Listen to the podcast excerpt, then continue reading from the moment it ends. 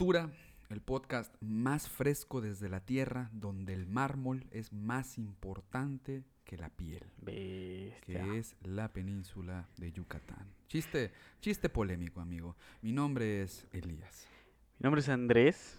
Bienvenidos al quinto episodio de la segunda temporada. Quinto episodio, estamos a mitad de temporada, amigo. Estamos a mitad de temporada con mucho, mucho, mucho trabajo. Mucho, me siento muy orgulloso de estar acá, de haber llegado en este momento. Estamos sido grabando lunes 30, día del podcast. lunes 30 y ha sido pues un arduo, un arduo ejercicio, una gran labor con las investigaciones. Por eso vale la pena mencionar pues a las personas que nos están apoyando. Empezando por Miranda, nuestra jefa de contenido, la cual ha estado detrás de todos los banners, de todas las portadas que se han estado saliendo, de mantenernos al tanto con los guiones, con todo lo que los sucesos sociales que se dan todos los días y de los cuales también nos apoyamos para escribir, ¿no? Y también por otro lado tenemos a nuestra fotógrafa oficial, Ale, con la cual nos hizo el favor de hacernos lucir mejor de lo que parecemos en la vida real. Una, un gran trabajo de fotografía, de edición y pues de igual eh, buscarnos los ángulos. Los ángulos ¿no? correctos. los ángulos correctos de, de, de estar ahí, de tomarse ese, ese gran esfuerzo que la verdad sí Estuvo estuvo duro, estuvo intenso. duro, estuvo duro. Y pues muchas gracias por, por su trabajo, se les reconoce muchísimo. Se ha formado les un equipo bonito. Se ha formado un equipo bonito, va creciendo. Igual pues a todos nuestros invitados que han estado trabajando con nosotros, no quita que ellos igual han dedicado parte de su tiempo para estar aquí. Para hacer de esta una gran temporada. Exactamente, a todos ellos se les agradece. Qué bonito, qué bonito. Estoy, estoy, estoy muy feliz. Estoy contento.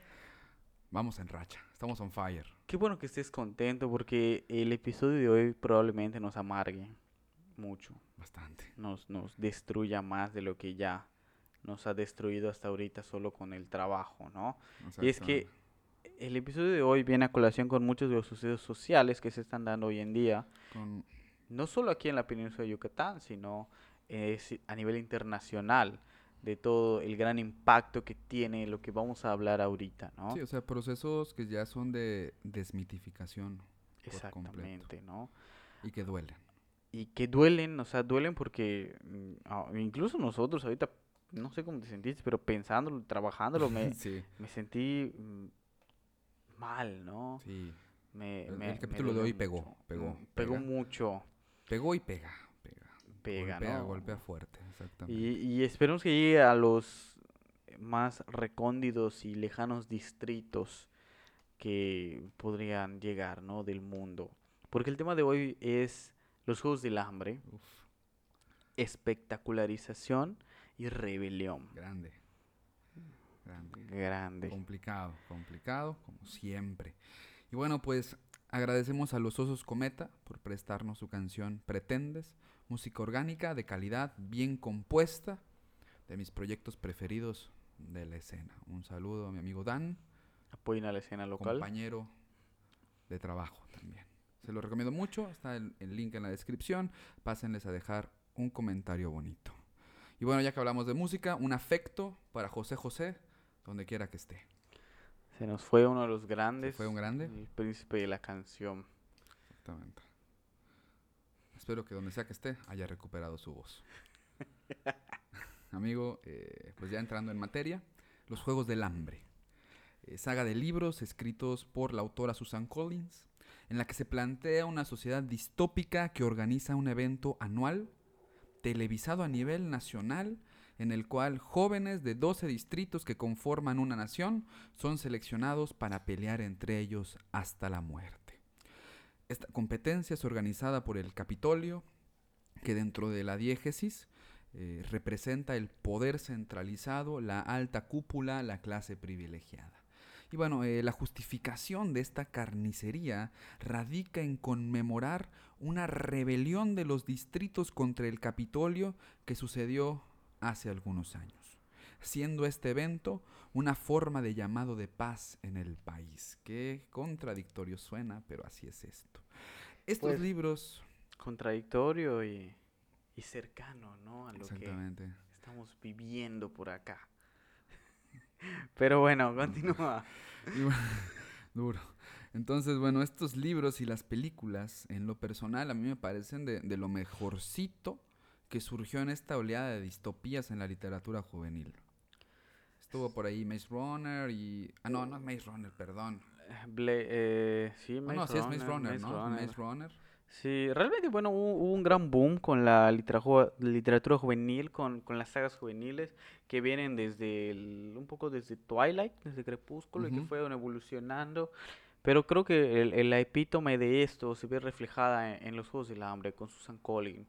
Porque a pesar de que, bueno, sí es, eh, es contenido fácil de consumir, por decirlo así, para el público joven, sin embargo, te da una perspectiva amplia, con criterio, sobre pues todo, todo lo que implica, ¿no? Todos los conceptos que, que conjunta y que ahorita vamos a hablar un poco de esos, pues permite como que vislumbrar una realidad muy cercana a, pues a, la vida real, ¿no? Exactamente. No, hay tanta ficción al respecto. Y es que los temas que aborda son muy crudos.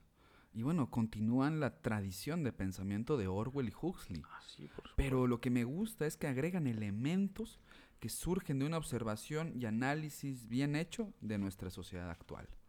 O sea, no es una obra que está ahí gentrificada, que, que, que pretende ser una copia de, de, ellos, sino que pretende reinventarlos, que pretende incluso discutir con ellos sobre los aparatos de dominación, puede ser. Sí, es una nueva perspectiva, sí, me gusta, me gusta. Y bueno, ¿tu pasaje o escena favorita de esta saga? Hay muchísimas cosas que podría decir. Eh, me gustaron las tres películas. Eh, en un podría decir que son hasta palomeras, pero me atrajeron mucho. De repente a veces pongo pasajes, escenas específicas. De los libros, solo el último no lo he podido leer. No lo tengo. O sea, son de, son de mi hermanito, pero el último no me lo ha podido prestar. Pero creo que lo que más me gusta, y lo voy a mencionar un poco más adelante, es la escena final. Cuando la rebelión ya está en el Capitolio y están a punto de tomar el palacio, lo que sería el mm. palacio, están a las puertas de este, pero pues la guerra, la batalla ha dejado muchos heridos. Y viene el equipo de rescate, el grupo de enfermeros de la rebelión, que viene a apoyar a estos heridos y Katniss los está viendo. Y de repente vienen dos aviones, o tres, unos, un grupo de aviones del Capitolio que pasan por encima y sueltan unas pequeñas cajas con paracaídas y empiezan a caer lentamente. Y la gente dice, el Capitolio, es, estamos salvados, el presidente no nos ayuda. Y se ve la escena cómo se levantan y, y levantan las manos para recibir este regalo. Y cuando las cajas los tocan, explotan. Qué fuerte. Explotan y obviamente mueren. Y entre esos, pues, ya hablaré de eso más adelante, pero también muere la hermana de Katniss. Motivo principal por el cual ella entró a los Juegos del Hambre. Exacto, exacto. Esa es mi escena así favorita, diría. Muy intensa. Y tú, amigo, cuéntame, ¿cuál es tu escena favorita? Igual voy a eh, profundizarla un poquito más eh, conforme avance nuestra reflexión, eh, pero es la catarsis que tiene Kato al final de los Juegos del Hambre en el primer libro, en, la primera película. Y cuando se da cuenta de que estuvo muerto desde hace mucho tiempo. Está fuerte, está fuerte. Intenso. Tema 1. Tema 1, cuéntanos, Elias, ¿cuál es el tema 1? Tema 1, la violencia en la pantalla, el espectáculo del dolor. Fuerte. Y bueno, eh, Michela Marzano, en su libro titulado La muerte como espectáculo, estudio sobre la realidad horror, concepto fuertísimo, y que por cierto este libro es un must, es una súper recomendación. Lo tiene Tusquets Editores, debe estar muy barato, si no en internet, está gratis, cáiganle. Eh, bueno, aquí en este libro Marzano estudió un fenómeno que desde los años 70, con el mito de las películas snuff, se expande a un ritmo veloz el consumo de violencia auténtica en los medios de comunicación masiva. Eh, la proliferación en la más media de imágenes que muestran accidentes, torturas, violaciones, asesinatos y degollaciones auténticas es evidente. Periódicos amarillistas, videos explícitos en redes sociales, páginas de internet como el blog del narco eh, son de fácil acceso y circulan diariamente sin regulación. Forman parte de nuestra cotidianidad, se difunden y se comparten. Y bueno, en muchos casos eh, el discurso de la diversión atraviesa el dolor y lo torna jocoso. Les cuento. Aquí en Mérida existe un periódico titulado De Peso. el cual es famoso, como muchos periódicos amarillistas, por los titulares que preceden a las tragedias que ahí se retratan, y nos da risa. Resulta chistoso reconocer el ingenio, a través del lenguaje, de las palabras que construyen la muerte, el dolor y el vacío. No quiero reproducir titulares aquí, pues para no eh, caer en contradicciones, ¿no? Pero yo sí admito que me he reído y justamente es a partir, bueno, de, la reflexión con este ya, este libro que leí para, para hacer este podcast, uno quizá va adquiriendo más conciencia en cuanto a esta espectacularización. Sí, bueno, al principio lo lees y, y, como que te hace a cierto punto risa, sin embargo, ya cuando entras en contexto y, y lees la tragedia y todo, pues sí, de repente es muy crudo, ¿no? Es que sorprende la capacidad de estas personas, ¿no? Exactamente, y es que justamente, más adelante lo, reflexiona, lo reflexionaremos, esta risa eh, va a generar un proceso de desempatía e indiferencia, ¿no? Eh, la persona que ahí está escrita es un contenido más, ¿no? Deja de ser un ser humano, pero ahorita hablaremos de eso. Bueno, en ese sentido, eh, Marzano relata que la motivación que rodea al estudio, a su libro, eh, no se trata de reflexionar sobre esa mezcla ambigua de ficción y de realidad que pone en escena la pornografía sino de llevar a cabo un estudio sobre la violencia real y el horror extremo puestos al alcance de todos los usuarios potenciales de la red. ¿Por qué? Bueno, porque bueno, la, la pornografía está rodeada de un aura de ficcionalidad que pretende transmitir una sensación de realidad. Esa ambigüedad, como dice Marzano. Categorías como violación, incesto, sadismo, masoquismo están rodeadas en su mayoría eh, por su producción en un ambiente controlado, ionizado, performático, que la recubre de cierta ambigüedad moral, que mantiene legítimo su discurso, cuestión a la que obviamente contribuye por supuesto el patriarcado y el capitalismo que han configurado los cuerpos como objetos, en especial el cuerpo femenino. A Marzano le va a preocupar entonces no esta ambigüedad de ficción y realidad, no esta ambigüedad moral, que ya tanto se ha estudiado, sino este fenómeno que ha venido en auge, el consumo de la violencia auténtica, del entretenimiento u otros propósitos que puedan desprenderse de esta. Duro. Y bueno, en el año 2000, dice Marzano, aparecen los primeros videos que muestran de forma explícita el asesinato y la tortura y cuyo objetivo es su distribución. Y esto es algo que también está muy presente dentro de su pensamiento. A Marzano le interesa estos videos que son filmados, estas imágenes que son tomadas y cuyo objetivo es que se distribuyan. Porque Marzano va a decir, bueno, eh, se han encontrado ¿no? en las casas de los homicidas o en sus guaridas o donde tú quieras, eh, videos y fotos que ellos toman de sus asesinatos. Sin embargo, estos son hechos para su autoconsumo. A Marzano le está preocupando que estos videos, estas imágenes, tengan el propósito de la distribución. Y bueno, en el año 2000 esto comienza con la filmación de múltiples crueldades en contra de civiles durante los enfrentamientos de Chechenia. Una de ellas, dice Marzano, muestra a un individuo encapuchado que levanta un hacha y corta de un golpe la cabeza de un hombre tendido en el suelo con los pies y las manos atadas. Otras presentan unos hombres abatidos de un disparo en la sien. Los policías chechenos, encargados de sofocar la rebelión, grababan con sus teléfonos móviles las atrocidades cometidas para luego mostrarlas a sus amigos y la familia. Es una distribución local, sí, pero una distribución al fin y al cabo, que no alcanza todavía esta eh, difusión masiva, pero ya ahí está la intención de ser mostrado. ¿no? Esa semilla que va a crecer. Sí.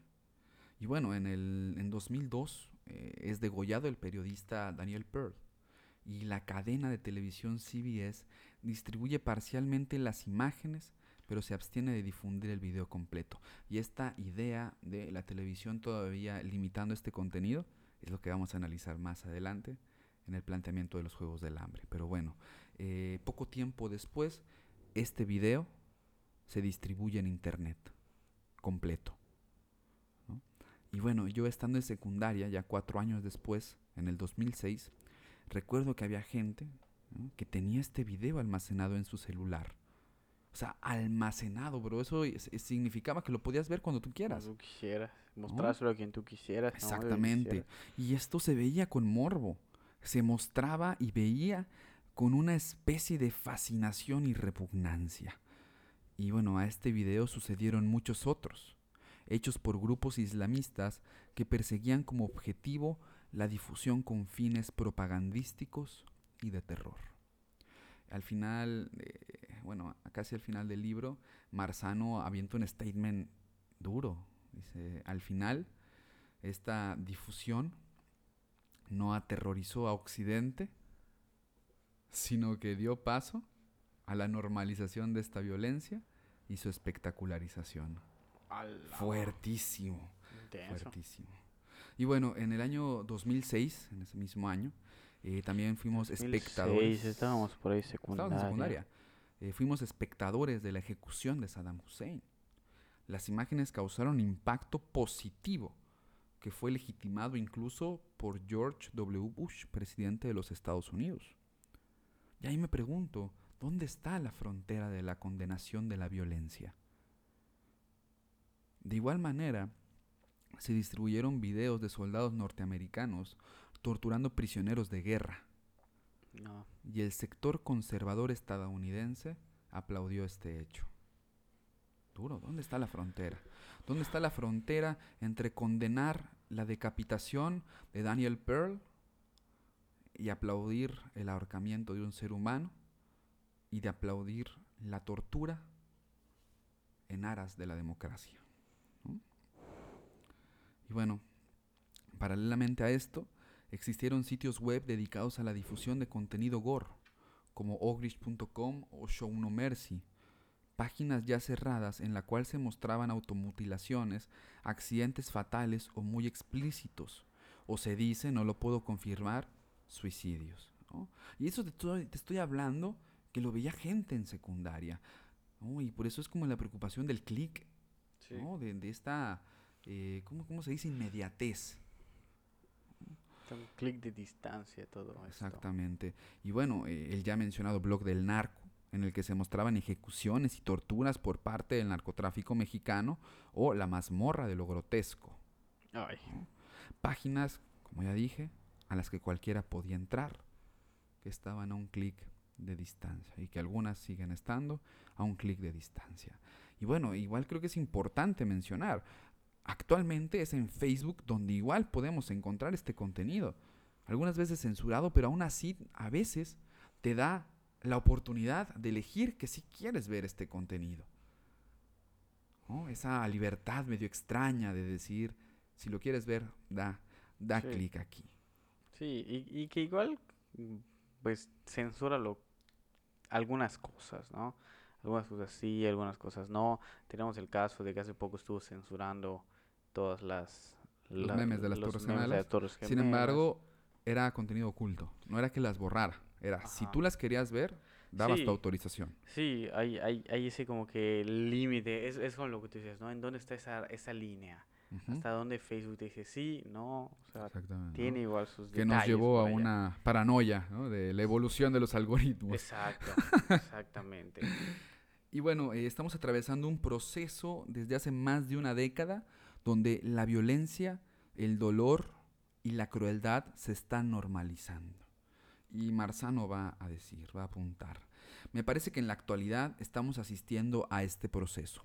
Un proceso en el que ante los videos la repugnancia y la compasión dan paso de forma progresiva a la aceptación insensible o a la resignación de cierto público Cuando se busca voluntariamente mirar este tipo de imágenes, se deja de luchar contra el espectáculo al que se asiste.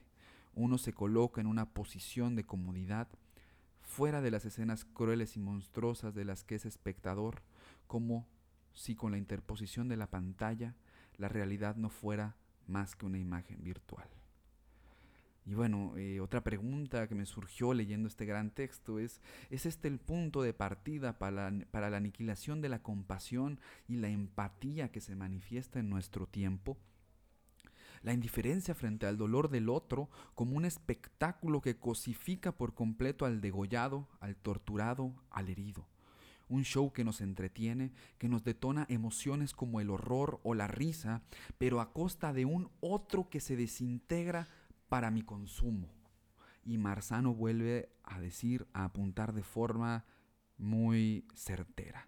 En el fondo, estas imágenes deleitan a una sociedad en la que se está a favor de los reality shows y de la revolución digital y ya no se vive más que en el reflejo que se da de uno mismo el narcisismo que también va a retomar Lipovetsky, ¿no? de la posmodernidad. Y bueno, todo puede realizarse, todo puede verse. Las fronteras entre ficción y realidad son cada vez más borrosas hasta el punto de que el espectador pierde la conciencia de lo real, se acostumbra a todo, tanto a la muerte convertida en espectáculo como a la indiferencia que le sirve de cortejo. Qué fuerte. Fuerte. Y bueno, eh, hasta ahora hemos hablado de la distribución de contenido cruel en Internet, un medio hasta ahora parcialmente descentralizado en el que las imágenes fluyen con relativa libertad.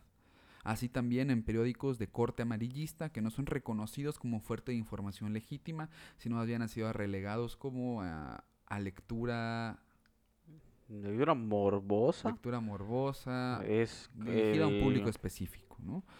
Ajá, de, espectáculos. Ajá, exactamente. Eh, sin embargo, en los Juegos del Hambre se plantea una situación que es por demás preocupante. Es inminente la llegada de esta espectacularización a un medio como la televisión, un medio que todavía tiene bien definidas sus fronteras en la distribución de contenido. La autora plantea que quizá este sea el último escalón para la legitimación total de la violencia como una forma de vida cotidiana. Fuertísimo. Yo creo que esta es una de las cosas que más me impactaron cuando vi los Juegos del Hambre. Tenemos entonces un coliseo romano tecnológico en el cual se observa a través de la pantalla cómo jóvenes entre 12 y 18 años se asesinan, pero en un ambiente de concurso, de reality show. Sí con una producción en la que se buscan patrocinadores, en la que las personas que ahí se enfrentan adquieren una dimensión ficcional. Son personajes trágicos atravesados por un destino inevitable, ¿no? Como estos amantes de Katniss y, Pita. Dejan de ser seres humanos. Sus personalidades son construidas en función de obtener la simpatía de la gente. Narrativas que son expuestas por los comentaristas del evento que al mismo tiempo brindan estadísticas, highlights de las mejores jugadas, opiniones. Todo de una manera tan frívola e indiferente que hace evidente la cosificación y la indiferencia. Ellos están ahí para nuestro entretenimiento. Los distritos observan los juegos como quien viera su selección nacional de fútbol perder o ganar. Y cualquiera que pueda ver más allá de esto que logre humanizar de vuelta a los contendientes será castigado. Como el distrito al que pertenece Ru. Es el 8, creo. Me parece. Y en el cual se revela. Se revelan. y entonces la acción coercitiva del Capitolio se ejerce. Sí. Porque ellos no son personas. Ellos son tributos. Ellos son personajes. Ellos ya dejaron de existir. Sí. De hecho, es, es la parte donde en la primera, donde están recordando en los highlights de los mejores Juegos del Hambre, donde se ve a uno de los tributos matar al último contendiente, ¿no? Y dice, ese es el momento importante, ¿no? Cuando un tributo deja de ser un tributo y se convierte en un ganador. un ganador. Fuertísimo, fuertísimo, Y todo lo que representa eso. Exactamente, porque cuando hablas de ganador hablas de concurso. Y ya no estás hablando de asesinato, ya no estás hablando de muerte, de crueldad. Estás hablando, Eres el campeón eres el campeón. y vas a ser reconocido. Te van a, pues, a dar todos estos, pues todo lo que viene con el paquete de ser un ganador, ¿no? Exactamente. Y bueno, estos personajes son sometidos al lujo y glamour de la farándula. No son mártires, son actores de televisión. La riqueza y la abundancia los rodea y el hambre se apaga. Y sin embargo, en una escena que me parece excelsa, frente a la conciencia de su próxima muerte y asesinato, del convertirse en asesinos, Pita y Katniss pierden el apetito y abandonan la cornucopia, la mesa, el lujo y se dan cuenta de la artificialidad que los rodea. Y la realidad los golpea. La muerte se hace tangible. No es una ficción televisiva. Son seres humanos que van a salir a matarse. Así es. Y bueno, esto se refleja también en la catarsis de Cato al final de los juegos, en la que cuestiona su formación y declara, estoy muerto desde hace tiempo. Y entonces su última lucha no es por ganar, es por sobrevivir. El velo de la indiferencia se cae y todos se miran humanos, es durísimo. Él ya no quiere ser un ganador, él lo único que quiere es sobrevivir. La mirada que él tiene al final, desencajada, ¿no? contrario a esta ecuanimidad, a esta violencia, dada nada más por el placer, a una violencia que surge de la necesidad de sobrevivir Intenso. en la que sabe que está siendo observado y que, la que, y en que, y que su existencia ha sido construida desde afuera. Oh, durísimo. Entonces, eh, el, panorama planteado por Susan Collins es terrorífico. Me pregunto, ¿cruzaremos pronto esta frontera? Fíjate que hay una película muy interesante, la vi hace muchos años, que está basada en hechos reales, que habla de que una televisora que está a punto del quiebre realiza un programa de ruleta rusa en vivo en. Estados Unidos. Siempre me quedé con la duda de que si era verdad o no. Pero de verdad también es un contenido muy interesante como de analizar por esta crítica, decir, es la espectacularización de la violencia y el rating que tiene y cómo lleva otra vez a la televisora a, A despegar. a despegar. Fuertísima, fuertísima. Y bueno, pues me gustaría terminar con uno de los cuestionamientos fundamentales de Marzano que se manifiestan hacia el final de, de la obra. Eh, ¿Se puede ver todo? ¿Se debe mostrar todo? En un país democrático, la libertad de expresión y la libertad de información constituyen derechos fundamentales. Sin embargo, ¿qué hay que entender por expresión y por información? ¿Dónde está la frontera? Tema 2, amigo, tema 2, tema Uf. 2. Wow. Bueno, antes de empezar con el tema 2, ahorita con todo lo que lo que mencionaste, con todo lo que se está hablando y todo lo que viene, yo siempre he sido muy eh, eh, me cuesta el dolor humano, siempre me ha, me ha dolido mucho. Si yo veo a alguien llorar, lloro, bro. Sí, sí, y, y- y todo, ¿no? Todos lo- los conceptos, yo tiendo a ser muy empático al respecto de, de, de las personas, de pues, incluso la gente en la calle pidiendo caridad, ¿no? Igual tiendo a ser muy conflictivo de repente con, con ciertas personas que son muy cercanas a mí de repente y, y a veces su falta de empatía me produce a mí pues una, una repulsión visceral que me lleva a decir y hacer cosas rebeldes, podría decirse, ¿no? Sí, sí, sí. Y desde que nació mi hijo me volví más sensible aún al dolor humano. Entonces ha sido como que todo lo que mencionas ahorita, todo, toda esta espectacularización, me puede mucho, muchísimo. Igual a mí. Sí, y, sí, y- y- y por eso, por eso me siento ahorita un poco seco al respecto de todo este tema, ¿no? Y bueno, ahorita, pues con el tema 2, ¿no? El tema 2 que, que le, le he titulado Las tres R's para cambiar el mundo. ¿Conoces las tres R's? Reciclar, renovar, reutilizar, ¿no? Resistencia, rebelión y revolución. Hermoso. Pero primero, debemos entender que resistencia, rebelión y revolución no son lo mismo, sino que cada una corresponde en determinados actos que clasifican al individuo dentro de ellas. Y si bien unas pueden llevar a las otras, es importante comprender la diferencia, ya que en los Juegos del Hambre no todos los personajes luchan con la misma idea, aunque estén en el mismo bando. A partir de esto, Jerome Baschet nos dice, la noción de resistencia puede asumir significados diferentes en función del contexto en que se usa. Por lo general, parece relacionarse con situaciones en las cuales la correlación de fuerzas resulta particularmente desfavorable, por lo que, frente a una dominación que pretende arrastrar con todo, los grupos en resistencia luchan incluso por defender su propia existencia. Tenemos como ejemplo el primer episodio de la segunda temporada en relación a Star Wars. Oh, gran capítulo. Y cómo maneja la primera orden como esta dominación, este poder que tiene, pues pone en una situación desfavorable a, pues, la resistencia, ¿no? La cual, valga la redundancia, resiste esta dominación, busca combatirla, ¿no? que anteriormente era llamada la rebelión, que resistía al imperio. Pero en este caso, tenemos que Panem, siendo el país ficticio en el que se desarrolla la trilogía, está organizada en 12 distritos, anteriormente 13, y que viven dominados por el Capitolio, que es como tú ya dijiste, pues este puede ser centralizado, ¿no?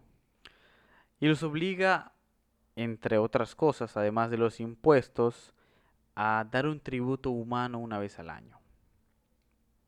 Esto se percibe de manera distinta por cada uno de los distritos, de acuerdo a su nivel socioeconómico, ya que para algunos es angustia, pero para otros es un reto que tienen que superar y hasta se preparan para ello, porque ya sabes, la realidad es que los distritos pobres están así porque quieren. Porque si se esforzaran y ganaran más los juegos, estarían mejor, tendrían más riquezas, se les darían más beneficios, pero prefieren estar lamentándose que hacer algo al respecto. Para más información, temporada 1, Malcolm, meritocracia y performance. Así es.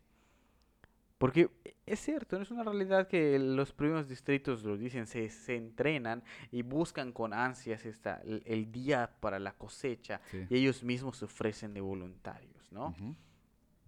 Pero bueno, siguiendo con Baschet, la resistencia no se limita a las formas abiertas de rechazo e insubordinación, como las numerosas rebeliones, sino que incluye formas de resistencia cotidianas y ocultas, desde la renuencia a cumplir cabalmente con el trabajo impuesto o con los pagos exigidos hasta los rituales secretos en cuevas y la atribución de un significado propio a los elementos del culto religioso dominante.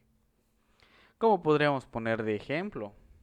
Para algunos, la cruz es un símbolo de salvación, de redención, de venir y abrirte al reino de los cielos. Sin embargo, otros ven la cruz y solo ven muerte, ven destrucción, ven esclavitud, ven sangre. Similar pasa con Katniss, ya que el sinsajo toma otra perspectiva a partir de que es considerado un símbolo de rebelión pero nos estamos adelantando.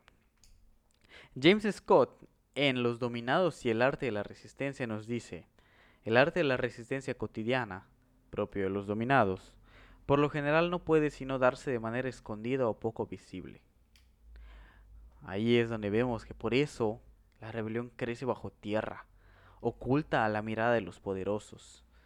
Se resisten a comer lo poco que les dan y Katniss salta la barda para cazar en el bosque, como un acto de resistencia, pues realmente son pocos los que saben de esto. Ella no incita a los demás a que la acompañen, simplemente actúa contra el Capitolio, pero sin atentar abiertamente contra éste. Es un discurso oculto.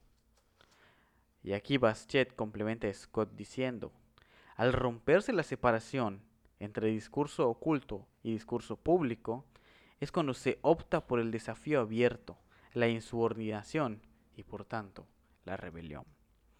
¿Entiendes? O sea, la resistencia es secreta y la rebelión es pública.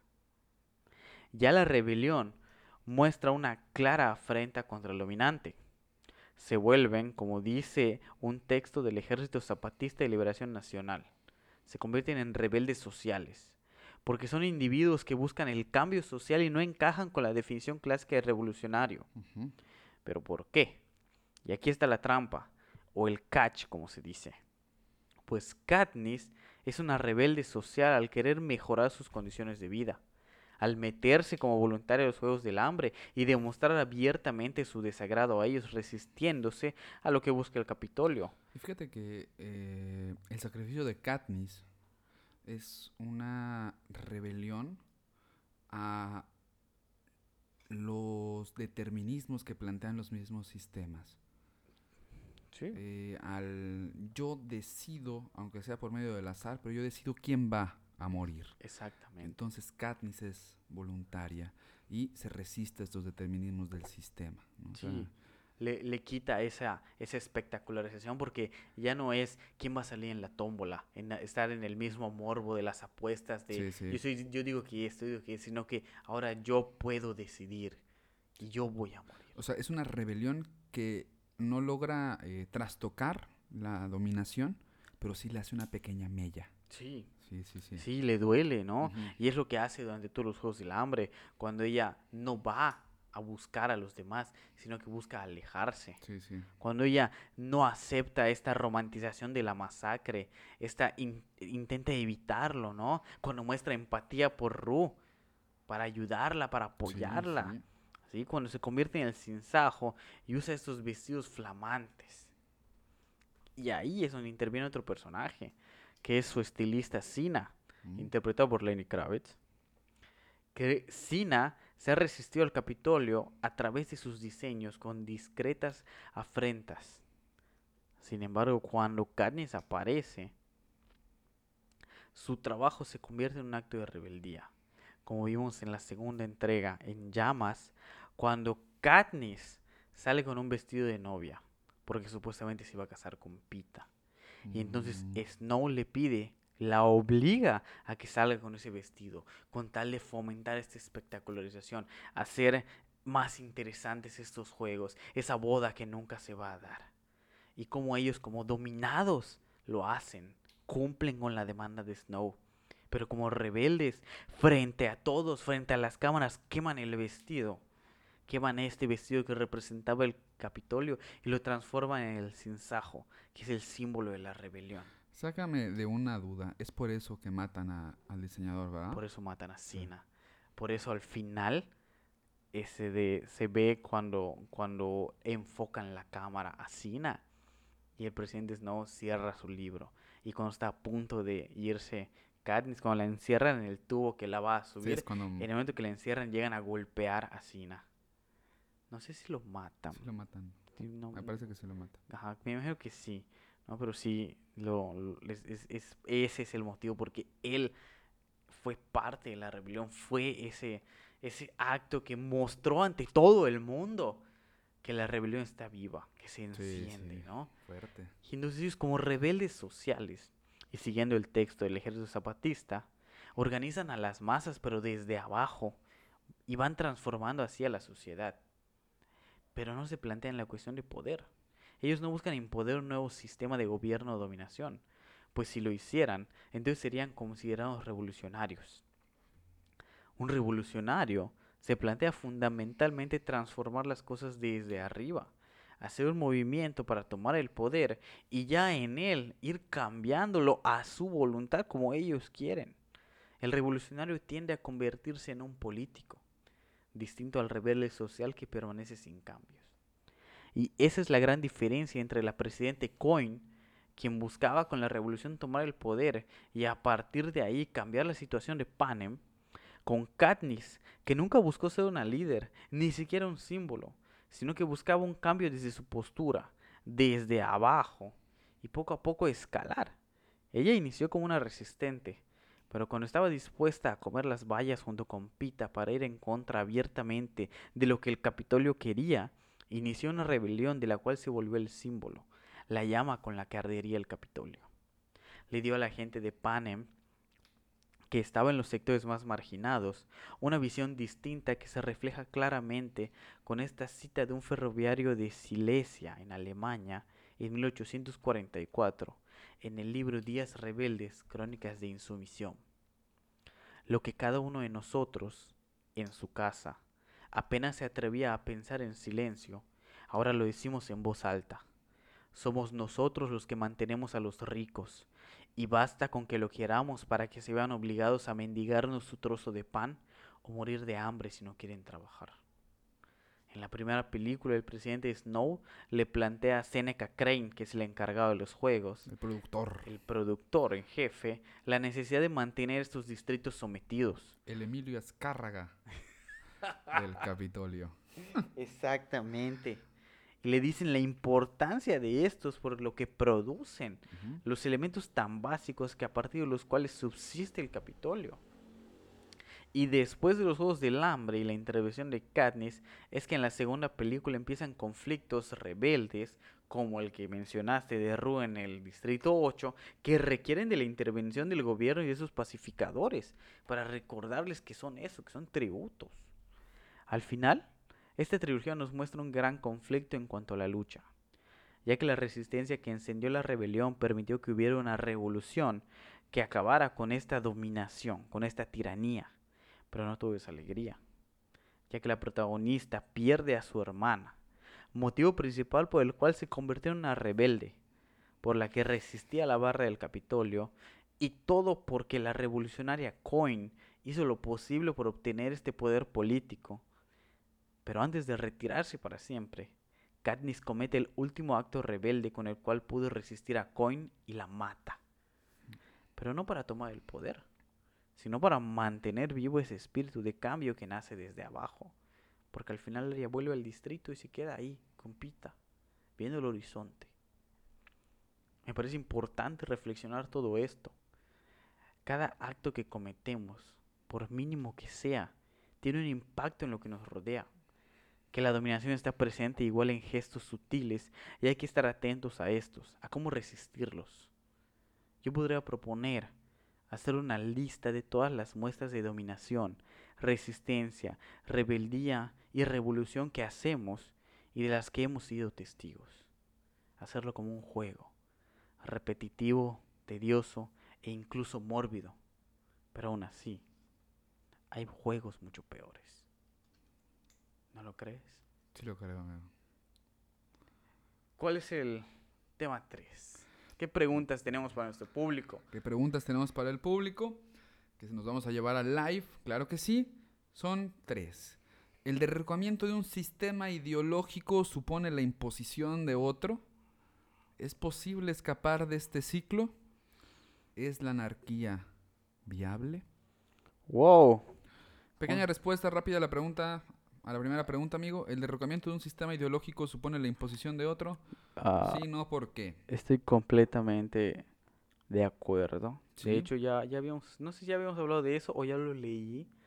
Creo que no lo hemos hablado. no, no lo hemos hablado, pero... Ya he leído sobre eso. Y, y, sí, exactamente. O sea, derrocar un gobierno, o sea, lo vemos ahorita con Coin, ¿no? De una u otra forma. Al derrocar algo, tú tienes que imponer otra cosa. Exactamente. Algo viene bueno o malo, realmente no podemos clasificar las cosas así nada más, pero hay cambios, hay diferencias, porque esa es la función de derrocarlo. De, derrocar el sistema jerárquico que existe es para imponer uno nuevo o con sus respectivas variantes. A mí me gustaría un poco explicarlo desde Foucault. Foucault, que es uno de los grandes este, estudiosos del poder, va a decir que el poder es inherente a las relaciones humanas. Creo que ahí lo, lo leí. Sí, lo más seguro. El poder es inherente a las relaciones sociales. Todas nuestras relaciones sociales están atravesadas por el poder, por el hecho de gobernar las voluntades. Ahora bien, donde hay poder, hay resistencia. Por supuesto. Entonces, esto hace que el poder en todo momento sea móvil y asimétrico. Entonces, el derrocamiento de sistemas ideológicos supone la imposición de esta resistencia que logra imponerse y que se transforma en un pues en una práctica de poder con sus propias tecnologías y dispositivos. Y entonces es un ciclo y un ciclo Sí. y un ciclo, ¿no? Y tiene que ver justamente con que el poder es móvil y que el poder genera resistencia. Entonces, ¿estamos de acuerdo con esto? De acuerdísimo. Perfecto, pues se nos ha acabado el tiempo. Ahí nos comentan si ustedes están de acuerdo. Los esperamos en el live Esperamos para responder live. estas preguntas de este tema tan interesante y tan crudo que nos tocó hablar. Podcast, podcast crudo, Sí, bastante fuerte. pero qué bueno que lo hablamos. Qué bueno que lo hablamos. importante. Pues muchas gracias por escucharnos. Un abrazo consensuado. Les recordamos que nos pueden seguir en nuestras redes sociales. Estamos en Instagram como cultura.yucatán, en Facebook igual como cultura.yucatán. Búsquenos en Spotify, en YouTube. Y pues sigan a nuestras bandas que estamos apoyando mucho. ¿Algo más que se nos esté olvidando? 11-12, en una hora es primero de octubre. Se Y estrena el es- podcast y es mi cumpleaños. Es cumpleaños de el amigo Elías. Así que felicítenlo. ah, denle un fuerte abrazo a través de escuchar el podcast. Nos vemos pronto. Hasta luego.